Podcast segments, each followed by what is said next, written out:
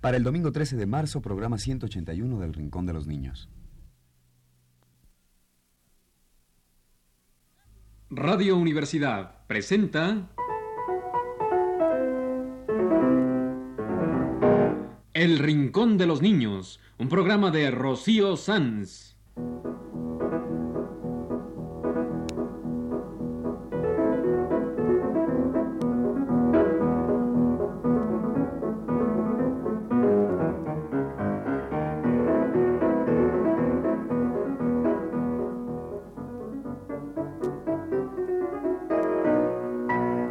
Todas las semanas, a esta misma hora, los esperamos aquí con cuentos e historias verdaderas, con música y versos, con fábulas, noticias y leyendas para ustedes en el Rincón de los Niños.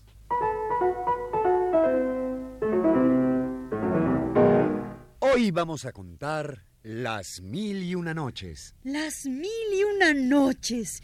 Oye, pero no vamos a contarlas todas. No, claro que no. Tendríamos que estarnos aquí por mil y un días contando los cuentos. No. Vamos a contar uno de los cuentos de las mil y una noches, como Shehrazada, que contaba solo un cuento por noche. Ni un cuento completo.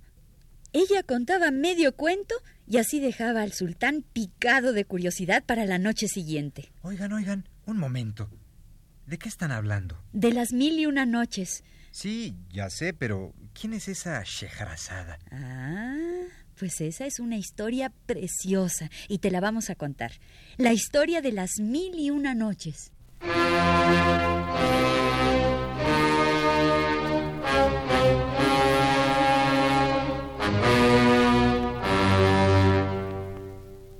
Hubo una vez en Persia un rey muy poderoso. Se llamaba Shariar. Este rey fue traicionado por su primera mujer y entonces ideó una terrible venganza. Cada noche se casaba con una mujer distinta y al día siguiente la mandaba a matar.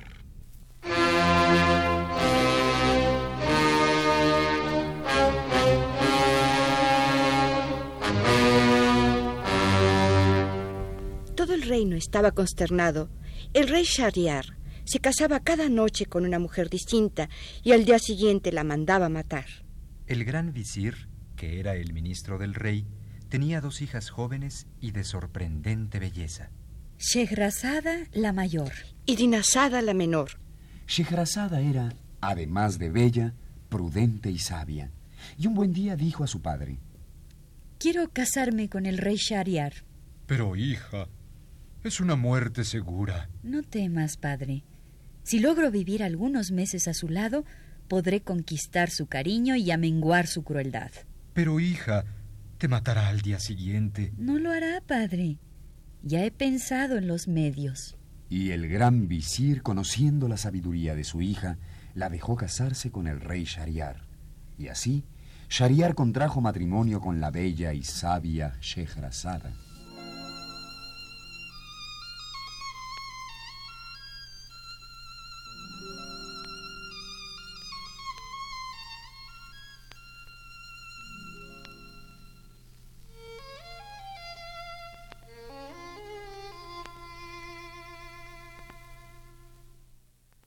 El día de las bodas, Shehrazada llamó a su hermana menor y le dijo: Dinasada, hermana mía, esta noche irás a despertarme antes del amanecer. Me pedirás que te cuente un cuento. Así lo haré, hermana mía. Y Shehrazada se casó con el rey Shariar.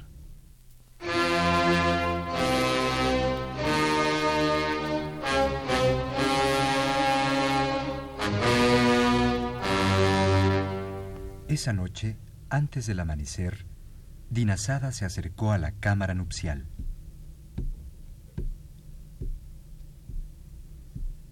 Se acercó y llamó.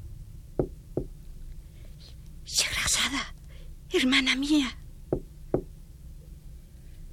¿Qué deseas, Dinasada? Ven, acércate.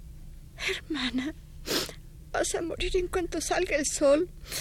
Es la ley de Shariar. He venido para que, por última vez, me cuentes un cuento. Así lo haré, si el rey me lo permite. Shariar dio su permiso y Shehrazada empezó a contar un cuento. Shehrazada contaba un cuento maravilloso. El rey estaba fascinado, pendiente del relato de Shehrazada. Y así llegó el amanecer.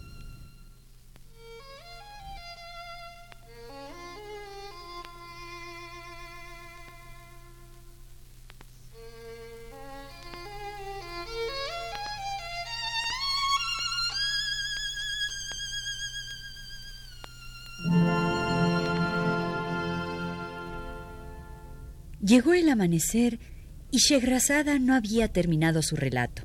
Y dijo el rey: Te concedo un día más de vida. Esta noche terminarás tu relato.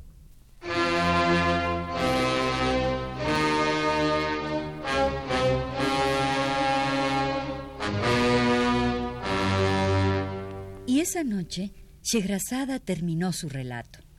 El rey estaba fascinado y como aún no salía el sol, pidió a su esposa que le contara otro. Así lo hizo Shehrazada, y como amaneciese y aún no terminase su relato, Shariar le concedió otro día de vida. Y esto se repitió por mil y una noches. Por mil y una noches estuvo Shehrazada hilvanando sus maravillosos relatos.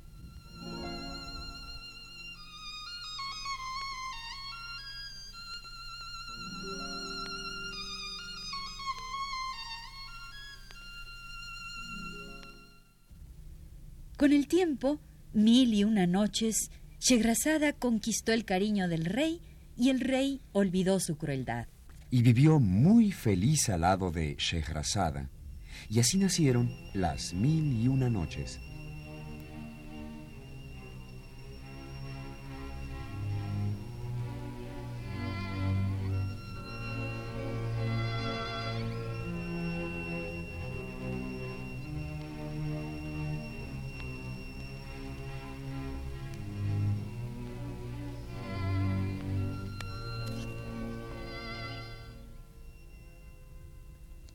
Esta fue la historia del rey Shariar y de su esposa Shehrazada, y de cómo nacieron las mil y una noches. La bella colección de relatos orientales que, según la tradición, Shehrazada fue contando a lo largo de mil y una noches. Y hoy les vamos a contar uno de estos cuentos, la historia de Simbad el Marino. Siete viajes realizó Simbad el Marino. Siete historias de aventuras y peligros.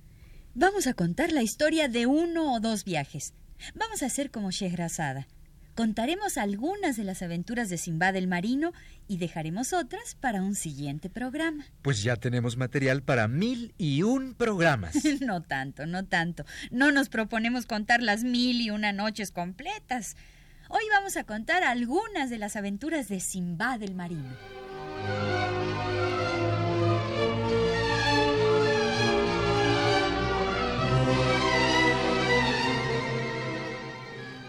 Primer viaje de Simbad el Marino.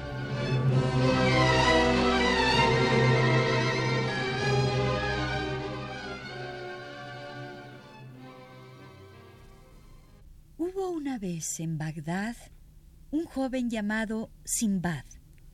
Heredero de una brillante fortuna, la derrochó toda y un buen día se encontró casi sin nada. Reuniré el poco dinero que me queda. Reflexionó. Compraré algunas mercancías y fletaré un buque para salir con otros mercaderes. Así lo hizo y pronto se embarcó con otros mercaderes rumbo a países lejanos.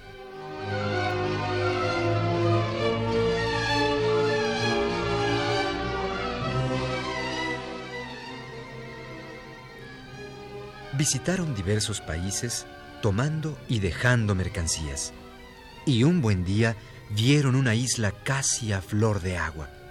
Tenía el aspecto de una pradera y Simbad, con tres pasajeros más, desembarcó allí para comer y beber en la pequeña isla.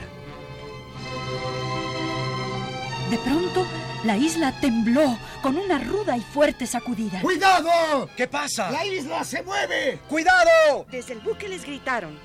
¡Cuidado! ¡Es una ballena! ¡Estáis sobre la espalda de una ballena! Cada quien se salvó como pudo. Unos a nado y otros en la chalupa alcanzaron el buque. Simbad pudo asirse de unos leños que habían llevado y pudo ver angustiado como el buque se alejaba a toda vela creyéndolo muerto.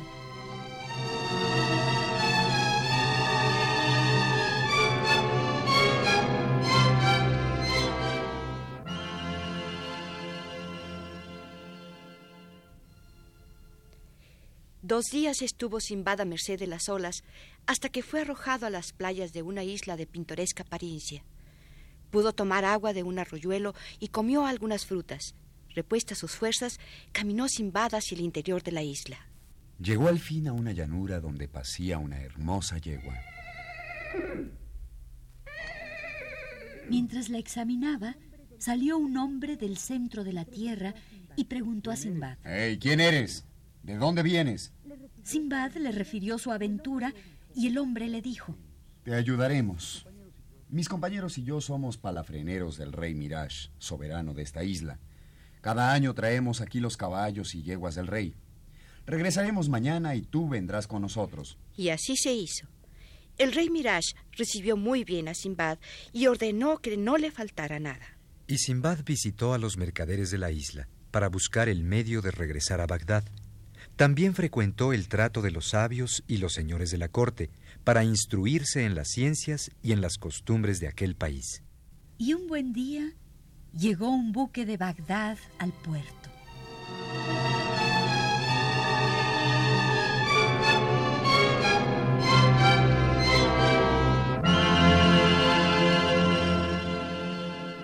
Simbad vio descargar las mercancías y reconoció su propia marca. Se dirigió al capitán para preguntarle y éste le relató la siguiente historia. Ah, sí. Venía con nosotros un mercader llamado Simbad, que desembarcó con tres compañeros en lo que parecía una isla, pero no lo era. Era una ballena colosal, dormida a flor de agua. Eh, los cuatro compañeros encendieron fuego para asar un poco de carne que llevaban y la ballena, al sentir el fuego, se hundió en las profundidades del mar. Todos pudieron salvarse menos Simbad. Voy a vender aquí sus mercancías y llevaré el dinero a la familia del desdichado náufrago. Capitán, dijo Simbad. Yo soy Simbad. Podéis entregarme las mercancías. ¿Y Simbad? refirió el capitán el milagro de su salvación. Este al principio no quería creerle, pensando que tal vez era un impostor que quería robar las mercancías. Pero desembarcaron varios tripulantes que reconocieron a Simbad y el capitán le entregó enseguida sus mercancías. Simbad las vendió, no sin antes hacerle obsequios de gran valor al rey Mirage. Luego compró sándalo, alcanfor, pimienta y otros productos de la isla, y con esto volvió a embarcarse rumbo a Bagdad.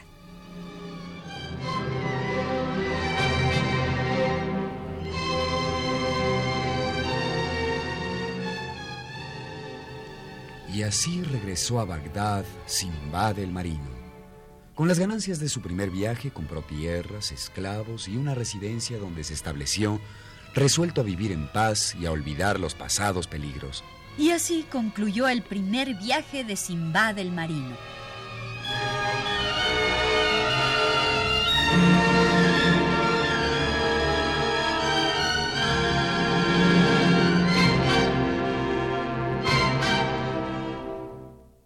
Simbad había resuelto pasar el resto de sus días en Bagdad, pero pronto se cansó de la vida tranquila y sintió vehementes deseos de navegar por los mares, llevando mercancías, y así emprendió su segundo viaje. Segundo viaje de Simbad el marino. Así, Simbad se embarcó por segunda vez en compañía de otros honrados mercaderes. Cierto día desembarcaron en un islote. Mientras sus compañeros se entretenían cogiendo flores y frutas, Simbad tomó las provisiones que había llevado consigo y se internó en la isla. Se sentó a comer bajo un árbol y, sin poderlo evitar, se quedó dormido. Durmió muchas horas y cuando despertó ya no vio el buque anclado. Se había ido, dejándolo en aquel islote. Simbad, al verse solo, pensó que lo mejor sería explorar la isla para procurar salir de allí por algún medio. Se subió al árbol y desde allí pudo observar un objeto blanco, redondo, que le llamó la atención. Caminó luego hacia él y descubrió que era un globo blanco de enormes dimensiones. Lo rodeó por todos lados, por ver si encontraba alguna abertura o el medio de escalarlo. Pero todo fue en vano. En eso se oscureció el cielo. Un pájaro gigantesco venía volando hacia la isla. Era tan grande que sus alas oscurecían el sol. Es el ave rock, el enorme pájaro de que he oído hablar a los marineros.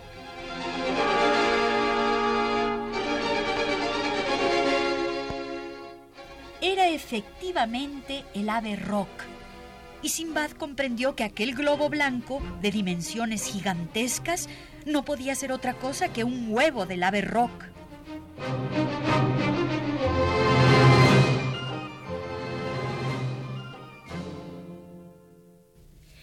En efecto, el ave rock había venido a empollar el huevo que había depositado en aquella isla. Se posó sobre el huevo y se acomodó para pasar allí la noche. Simbad entonces pensó. Me voy a amarrar con mi turbante a una de las patas de esta ave gigantesca. Así, cuando remonte el vuelo, me llevará consigo y me sacará de esta isla desierta. Y así fue. Al día siguiente, el ave Rock remontó el vuelo, llevándose consigo a Simbad, bien atado con su turbante, a una de las patas.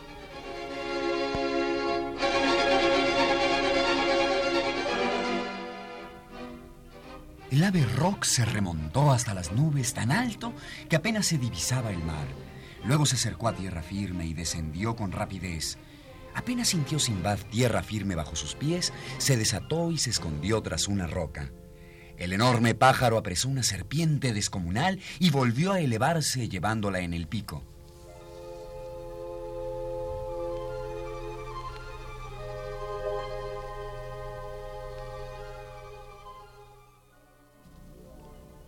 Simbad se encontraba en un valle profundo, rodeado de altas montañas escarpadas. Me será imposible escalarlas para salir de aquí. Y fue entonces cuando Simbad se dio cuenta de que el suelo del valle estaba cubierto de enormes diamantes que relucían al sol. ¡Ah! Pero eso no era todo. También había por todos lados enormes serpientes que silbaban en forma horrible. Simbad corrió a ocultarse en una gruta, tapando la entrada con piedras. Al cabo de un rato, las serpientes se alejaron. Simbad se asomó cautelosamente y vio que las serpientes se iban al otro lado del estrecho valle. Allá, desde lo alto de las montañas, había unos hombres que arrojaban pedazos de carne fresca hacia el valle. Las serpientes, atraídas por el ruido, iban hacia allá. Pero al mismo tiempo, una bandada de enormes águilas se precipitaba ya sobre la carne fresca, ahuyentando a las serpientes. Simbad, al ver aquello, se dijo: Ya he oído hablar de este valle. Los mercaderes arrojan carne fresca al suelo cubierto de diamantes. Luego vienen las águilas y se llevan la carne fresca con diamantes pegados a ella. Las águilas sacan la carne del valle y la llevan a sus nidos. Ahí los mercaderes pueden apoderarse de los diamantes. Y así era. Los mercaderes habían ideado este método para poder sacar los diamantes de aquel valle profundo e impenetrable. Simbad entonces pensó lo siguiente. Voy a reunir una gran cantidad de diamantes y ya sé cómo salir de aquí. Y en efecto, hizo una rica provisión de diamantes y luego se ató con su turbante al pedazo de carne más grande que pudo encontrar. Y un águila se lanzó sobre aquel pedazo de carne y remontó el vuelo, llevándose consigo a Simbad.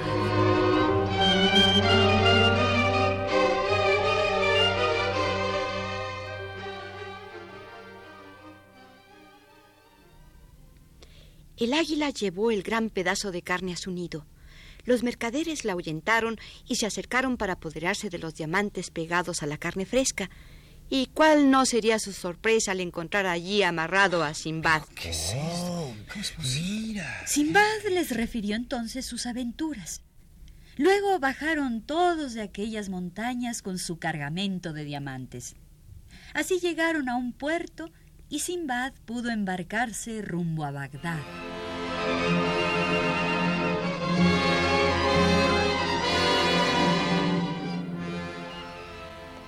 Y Simbad el marino regresó a Bagdad, más rico que antes, gracias a los diamantes obtenidos con tantas penalidades y peligros.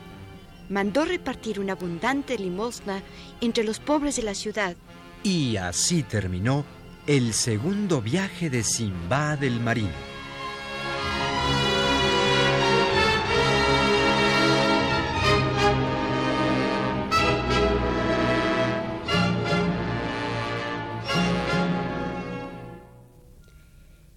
Tiempo pasó Simbad en su casa. Después volvió a sentir deseos de salir a navegar. Se embarcó y al cabo de varios días de navegación... Un momento, un momento. No podemos seguir contando los demás viajes de Simbad porque se nos acaba el tiempo del programa. Bueno, podemos seguir contándolos en otro programa. Sí, podemos continuar con las aventuras de Simbad en otro programa. Y eso haremos. Vamos a hacer como Shehrazada, la de las mil y una noches, que iba dejando los cuentos para terminarlos la noche siguiente, y así conquistó el interés del rey y luego su cariño. Y podemos seguir usando la maravillosa música de Shehrazada del compositor ruso Rimsky-Korsakov.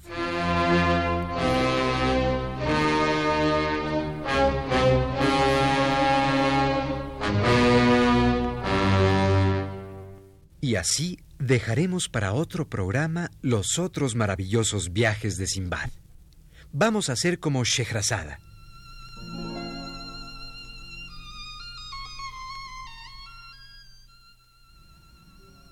Al cabo de varios días de navegación, se vino una terrible tempestad. Simbad fue arrojado al mar. Pero ya amanece, mi señor. Continuaré esta historia esta noche. Los viajes de Simbad el Marino son tantos, tantos y con tantas aventuras que hay material para que...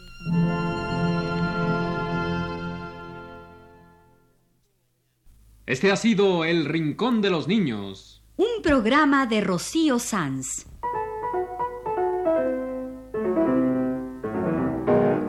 Asistente de producción, Leonardo Velázquez.